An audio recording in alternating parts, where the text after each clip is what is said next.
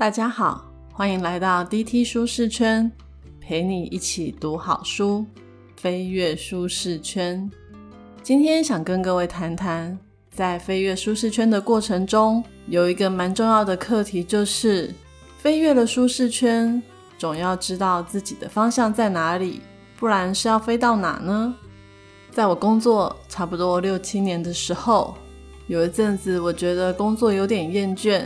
想要离职去别的地方，我那时候的主管是一位经理，他对我蛮好的，他就问我要怎么样才可以留下来呢？我居然想都没想就跟他说我要当主管，从科长开始。我的经理人真的很好，我们部门没有编列科长的名额，他居然跑到总经理那里去帮我争取，后来也真的帮我争取到别的部门有科长的缺。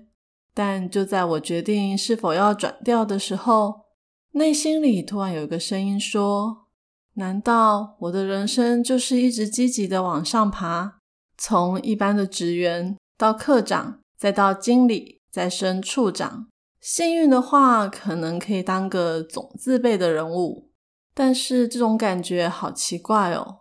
虽然很多人都是这样走，可我总有一种说不出来的空虚感。”最后，我决定不去那个为我安排好的科长位置。经过那次之后，我很常问自己：到底上帝创造我是为了什么？我存在的目的是什么？我想了好久，试了很多方法。我想，我现在找到答案了。我找到那个飞越了舒适圈后，我要飞去的方向在哪里？至于答案是什么？我会在等一下说书的过程中再告诉你。那我找到答案跟今天这一本找到你的为什么有什么关系呢？有，有超大的关系。因为就在我找答案的过程中，有一个老师就曾经帮助我，带我走过这一本书中探索你的为什么。我先说一下，那位老师并不是拿着这一本书一步一步带我进行探索。在这本书的中文本还没有问世之前，我就已经走过这个流程了。因为带领我的这一位老师，他是职涯探索的专家，他受过非常专业的训练，他的方式跟这本书非常的相像。而这本书也是那一位老师推荐给我的。说了这么多我的故事，我们还是来正式介绍一下这本书吧。找到你的为什么。这本书的作者超级有名，他叫塞门西奈克。他著名的黄金圈演讲在 TED TED Talk 已经有五千五百万次的观看，是 TED Talk 前几名受欢迎的影片。他最著名的著作就是《先问为什么》这本书，在全球销售破百万册。他也是从那本书中开始推动黄金圈的概念。塞门西奈克更是二零一九年全球管理思想家排名第十一名的风云人物。今天要介绍的这一本《找到你的为什么》，是《先问为什么》那本书的实作手册。过去很多人都接受了黄金圈的为什么概念，但却不知道怎么找到自己的为什么。所以作者特别写的这本书来帮助我们。作者很贴心，他担心大家没有看过《先问为什么》这本书，不清楚黄金圈的概念，所以在书中一开始就先做了一份《先问为什么》的高浓缩精华总整理，让我们即便没有看过那一本书，也可以找到自己的为什么。老实说，我也没看过《先问为什么》，所以。本集的 Podcast 将为你带来以下四个部分：一、先问为什么；二、探索你的为什么；三、找出怎么做；四、勇敢行动。首先，先来介绍《先问为什么》这本书的内容。这本书最基本的概念就是黄金圈。大家可以先想象一个三个圈圈的同心圆。然后我们由外往内来看，最外层的是 what 做什么，这个很简单，我们通常很容易就可以知道自己是做什么的。像我是在网络公司担任产品企划，你有可能是在销售商品，有可能是在开计程车，又或是在银行担任理专等等。基本上，我们都知道自己在做什么，明白自己卖什么产品，提供什么服务，或是做什么工作。再往那一层，就是 how 怎么做。每样工作都有人做，但就是有人知道怎么做可以做得更好。像一样都是厨师，有一些餐厅的餐点就是特别好吃；一样都是卖东西，有些人卖的就特别好。how 怎么做，就是我们如何让自己脱颖而出、与众不同的诀窍。最里面的这一层就是 why 为什么。也是本书要阐述的核心。为什么就是为什么而做？找到为什么，才能了解是什么事情启发我们、激励我们。它之所以在最核心的位置，也是因为为什么会决定我们怎么做以及做什么。简单说，它是推动每一个组织或是个人事业前进的目标、动机和信念。坏为什么听起来很重要，但是却很少有人可以清楚的说明自己为什么要做现在正在做的事。就像我当初工作倦怠的时候，我以为我只要往下一个目标课长前进就好了，也就是我知道我要做什么。我是从最外层去想的，课长是我的 what 做什么。那我知道怎么做吗？这一点的话，我们公司对新进主管都会加以培训。基本上在怎么做的方面，应该也没有太大的问题。但是最后我却却步了，为什么呢？因为我不知道为什么我要当主管，是为了赚更多的钱，获得更大的权利吗？作者说，赚钱、获得权利都不能算是为什么。赚钱是结果，不是动机，因为赚钱的背后还是有目的。你总会问自己，赚钱是为了什么吧？像是为了自由，为了让家人过更好的生活等等。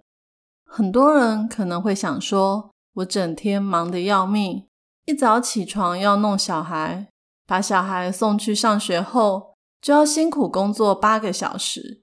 下班还要接小孩、煮饭、做家务，哪还有时间想为什么？光是做什么就把我弄得疲于奔命了。没错，生活上各样的代办事项会让我们忙到没有喘气的机会。光是把所有的事情搞定就已经非常的不简单了。但是，你是否曾经在一个人独处或是夜深人静的时候？常常发现不知道自己在干什么，不知道这么忙到底是为了什么。每天早上都不想起床，每天都在等待放假。星期天晚上是一周最郁闷的时候。我不知道你有没有我刚刚提到的那些症状，我自己是全都有。我每次星期天的晚上就会开始脸臭、心情差。如果你也有我刚刚说的那些状况，那找到为什么有可能是一剂帮助你的特效药。作者说，快乐来自于做什么，成就感则来自于为什么做这件事。工作中有很多事会让我们感到快乐，像是达成目标、升职加薪、谈成一笔生意等等。但是这种快乐都很短暂，一下就不见了。然而，成就感不一样，成就感可以持续很久。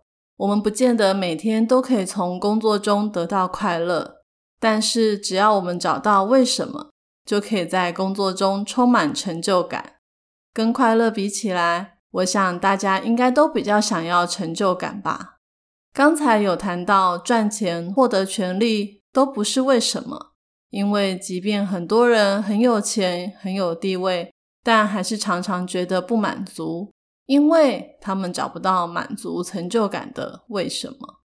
找到为什么，除了可以激励我们每天想要早点起床，获得成就感，还可以帮助我们辨认我们现在的工作所在的环境是否适合我们。倘若我们的为什么跟工作团队甚至是公司的为什么不一样的时候，很有可能会让我们工作的不是很开心。所以，如果有一天你下定决心要换工作的话，你的为什么就可以帮助你选择下一份工作，找到一间更好融入的公司，获得成就感。有了成就感，就不会像我一样每个星期日晚上都在臭脸。既然为什么这么重要又这么好用，那要怎么样找到自己的为什么呢？第二个部分就是要来介绍探索你的为什么。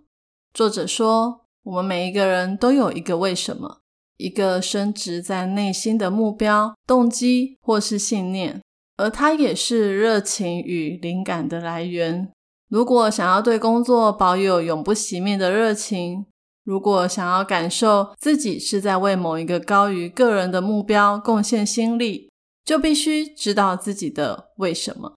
要找到自己的为什么，简单来说，有三大要素。故事搭档主题，第一个要素故事。我们生命中的为什么，绝对不是凭空想象，或是突然灵光乍现就跑出来了。我们的为什么和我们的过去有非常大的关系。为什么指的不是我们想要成为什么样的人，而是在最理想的自然状态下，我是怎么样的人。这样听起来有点悬，白话一点就是，我的为什么不是我想要成为一个多么优秀、厉害、令人敬佩的人，而是我借由回想过去，发现最美好的我是一个什么样的人。例如，我总是在别人需要我的时候，勇敢的伸出援手。所以，为什么要从你曾经发生过的事情中去探索出来？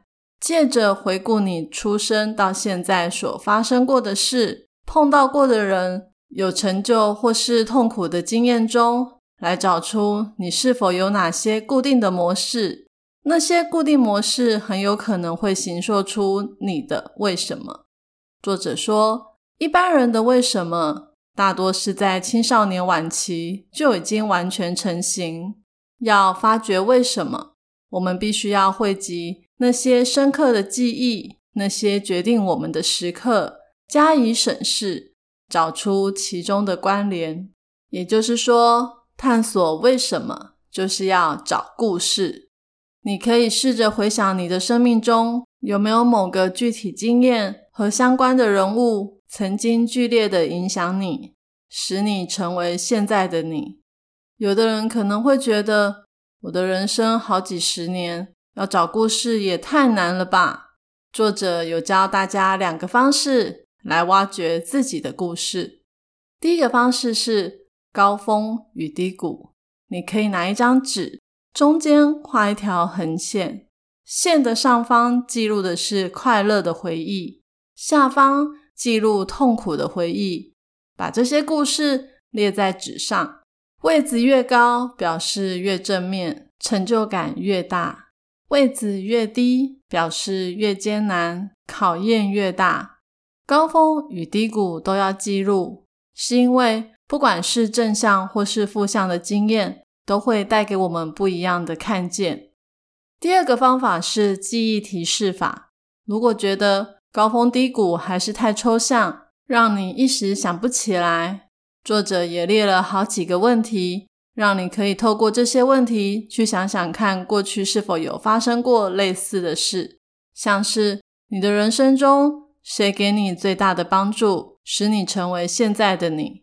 又或是有没有哪一天你对自己说，要我没有拿薪水做那件事，我也愿意？那那天发生了什么事呢？我先前有说过，我有个老师帮助我探索为什么，他也是用类似的方式。他要我从小学到现在每个阶段找出一两件很特别的经验，然后在一张 A4 的纸上画一个 L 型的 S 轴与 Y 轴。S 轴是时间轴，Y 轴的中间再加一条横线，往上是高峰，往下是低谷。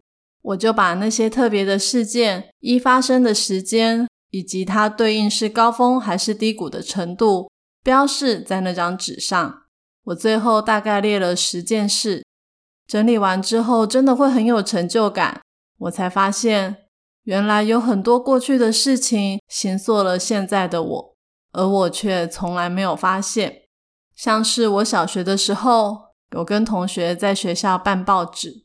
我们会去采访、写稿、影印给同学看。而在我前公司的时候，我也曾经办过一个叫线上读书会的活动，每一个礼拜都要推荐一本好书给同事。那时候我们常常一推荐就收到上百份的订书单，是不是跟我现在在做 podcast 的事情很像？找到为什么的第二个要素是搭档。你可以从记忆中找回那些影响你的故事，但如果要解读故事，就必须要仰赖第二双眼睛和第二对耳朵。也就是说，你需要一个搭档。搭档的角色就是在你分享故事的时候写笔记、问问题，协助你从中发现意义和重要性。很多时候，搭档可以看到你本人看不到的观点哦。那要找什么样的人来当搭档呢？其实只要是真心愿意帮助你找出为什么的人就可以了。是愿意倾听你说故事，而且不会忍不住代替你说故事或是纠正你的人。建议不要找太熟的人当搭档，因为不管是你的另一半、近亲和好朋友，都很难对你的故事保持客观。最好的搭档。应该是要第一次听到你的故事。当初帮助我探索为什么的是一位跟我认识了十几年的老师，算是蛮了解我的。但是我从来没有跟他说过我小时候的事，加上他本来就有这方面的专业，所以他当我的搭档非常的适合。他会依据我画的那一个图，一个一个问我当时发生了什么事。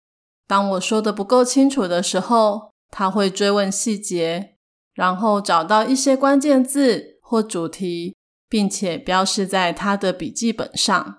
搭档要做的最重要的事，就是聆听每一段故事。除了要注意反复出现的主题，还要寻找两个主要构成的要素：贡献和影响。也就是说。故事的主人翁在过去为其他人的生活带来哪些贡献，而这份贡献又带来哪些影响？再来，搭档要让你在说故事的过程中尽量做到具体的描述，细节越详细越好，最好可以描述当时的感受，因为我们的为什么跟当时的情绪感受有很大的关系。倘若你到时要找的搭档不像我那位老师那样专业，也可以参考书中有提供的搭档须知，对于帮助搭档扮演好他的角色有很大的帮助哦。在跟搭档将所有的故事都聊过一遍之后，接下来第三个要素就是辨认主题。辨认主题这个阶段应该要由搭档来主导，因为当局者迷，旁观者清。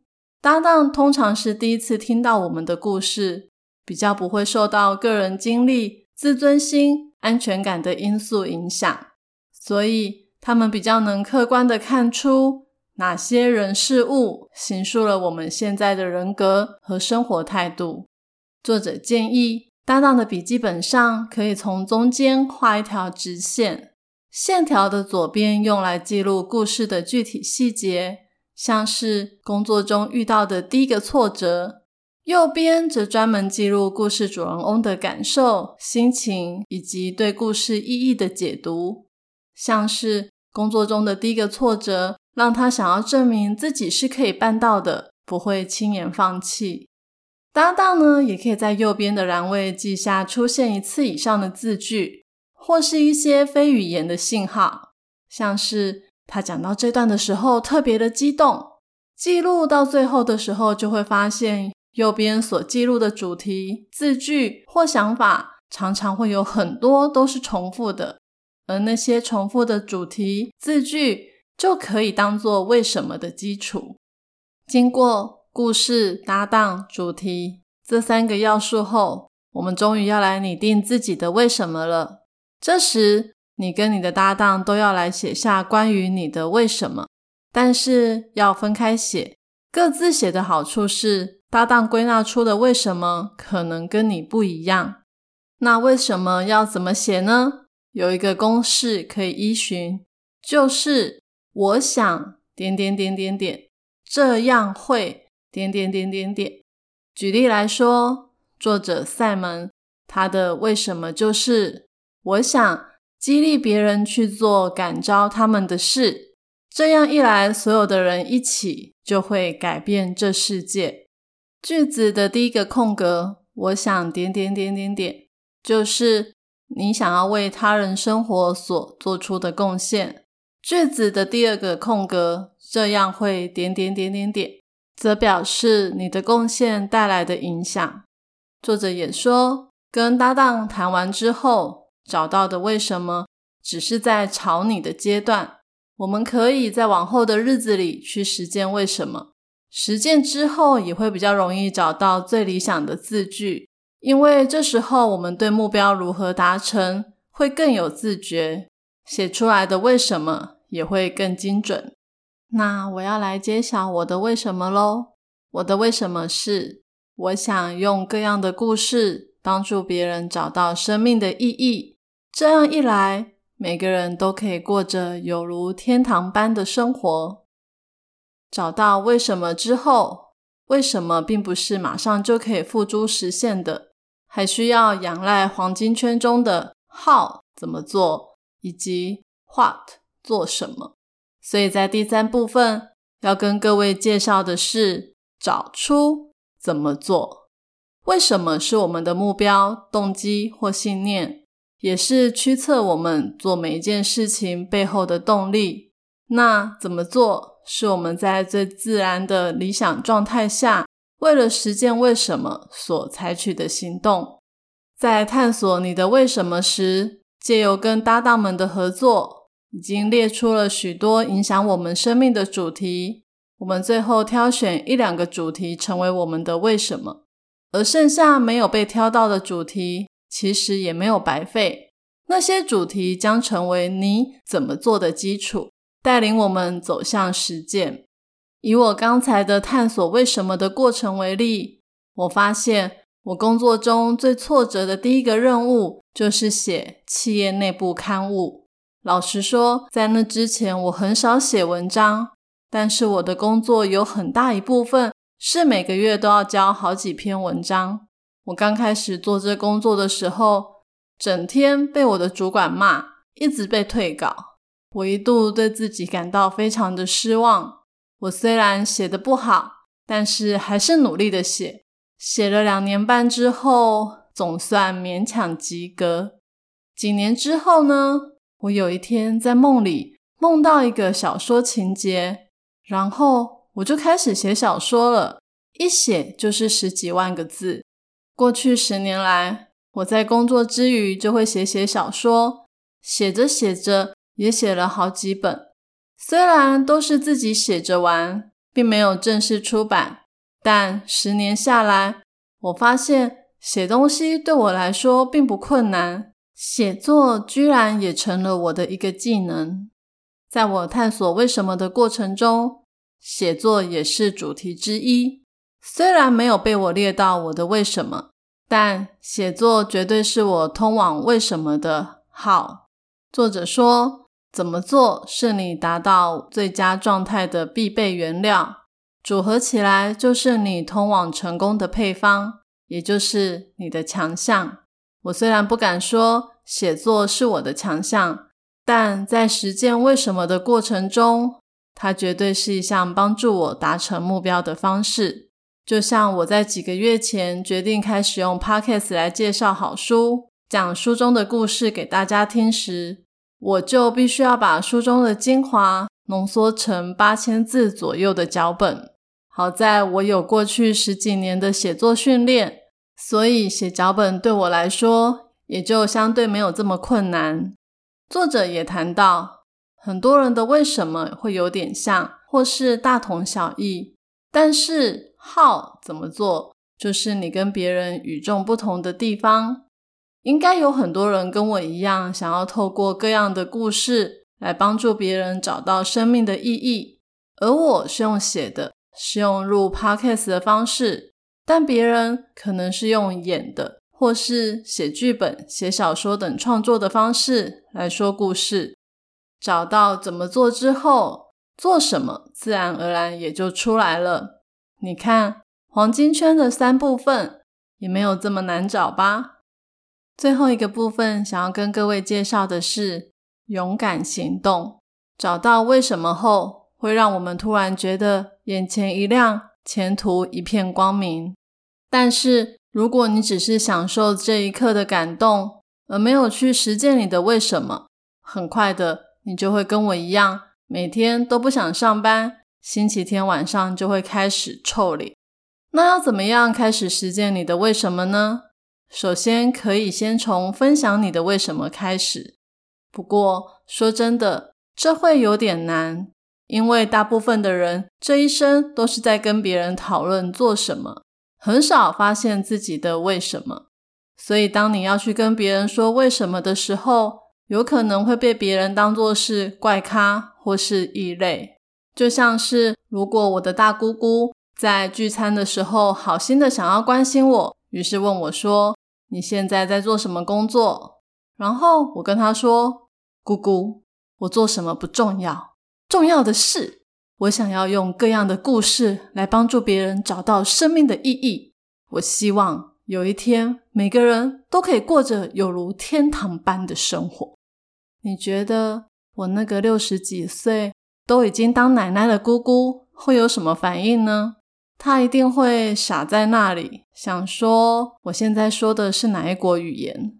所以在跟别人分享为什么的时候，其实也不用这么直白，还是要考量听的人的背景状况，把为什么的陈述或说明做一些调整。像是我可以说，我现在正在经营 Podcast，那我大姑姑一定会很好奇，我为什么放着全职的稳定工作不做。跑去做什么 podcast？这时我就可以跟他说明我的为什么。他或许不一定能够理解，但应该会觉得我至少是在做对人有帮助的事。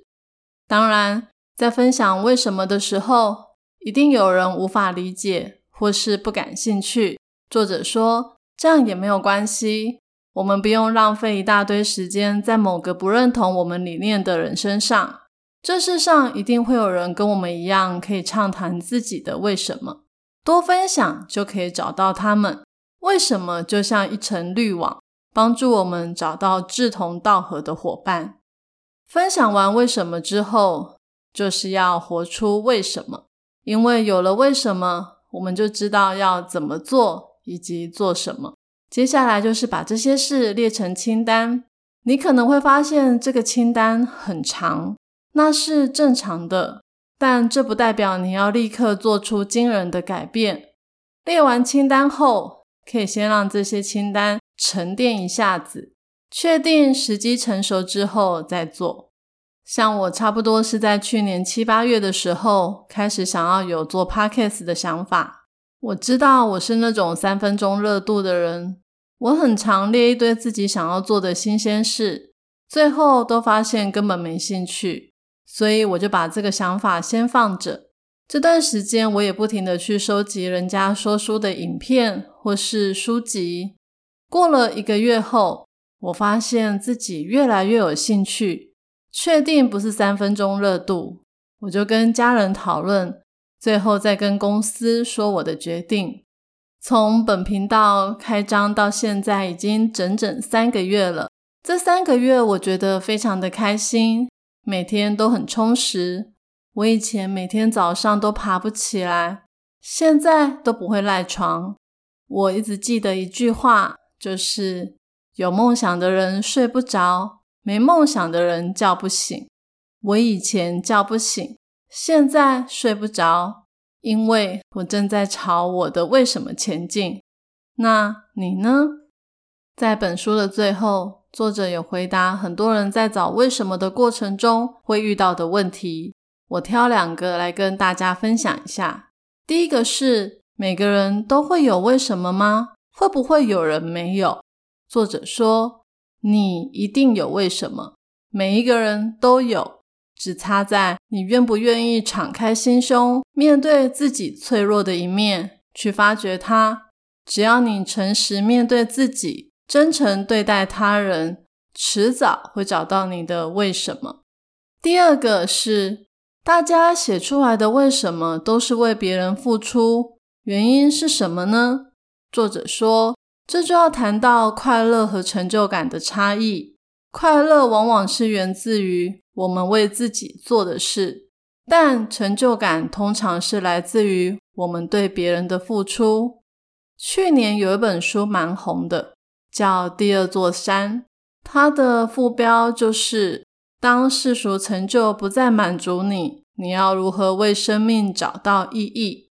里面谈了很多第一座山与第二座山的差别。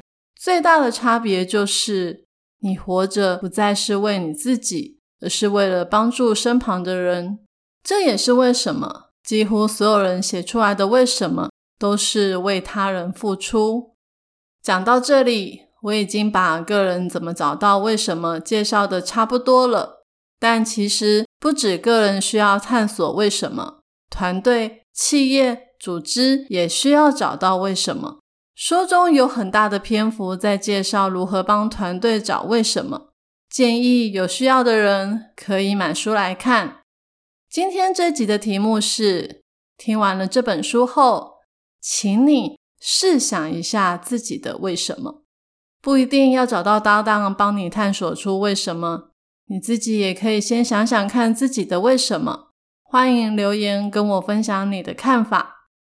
愿上帝帮助我们，每个人都可以找到自己的为什么，了解上帝创造我们的目的，并给我们智慧与能力，用独特的怎么做、做什么来实践我们的为什么。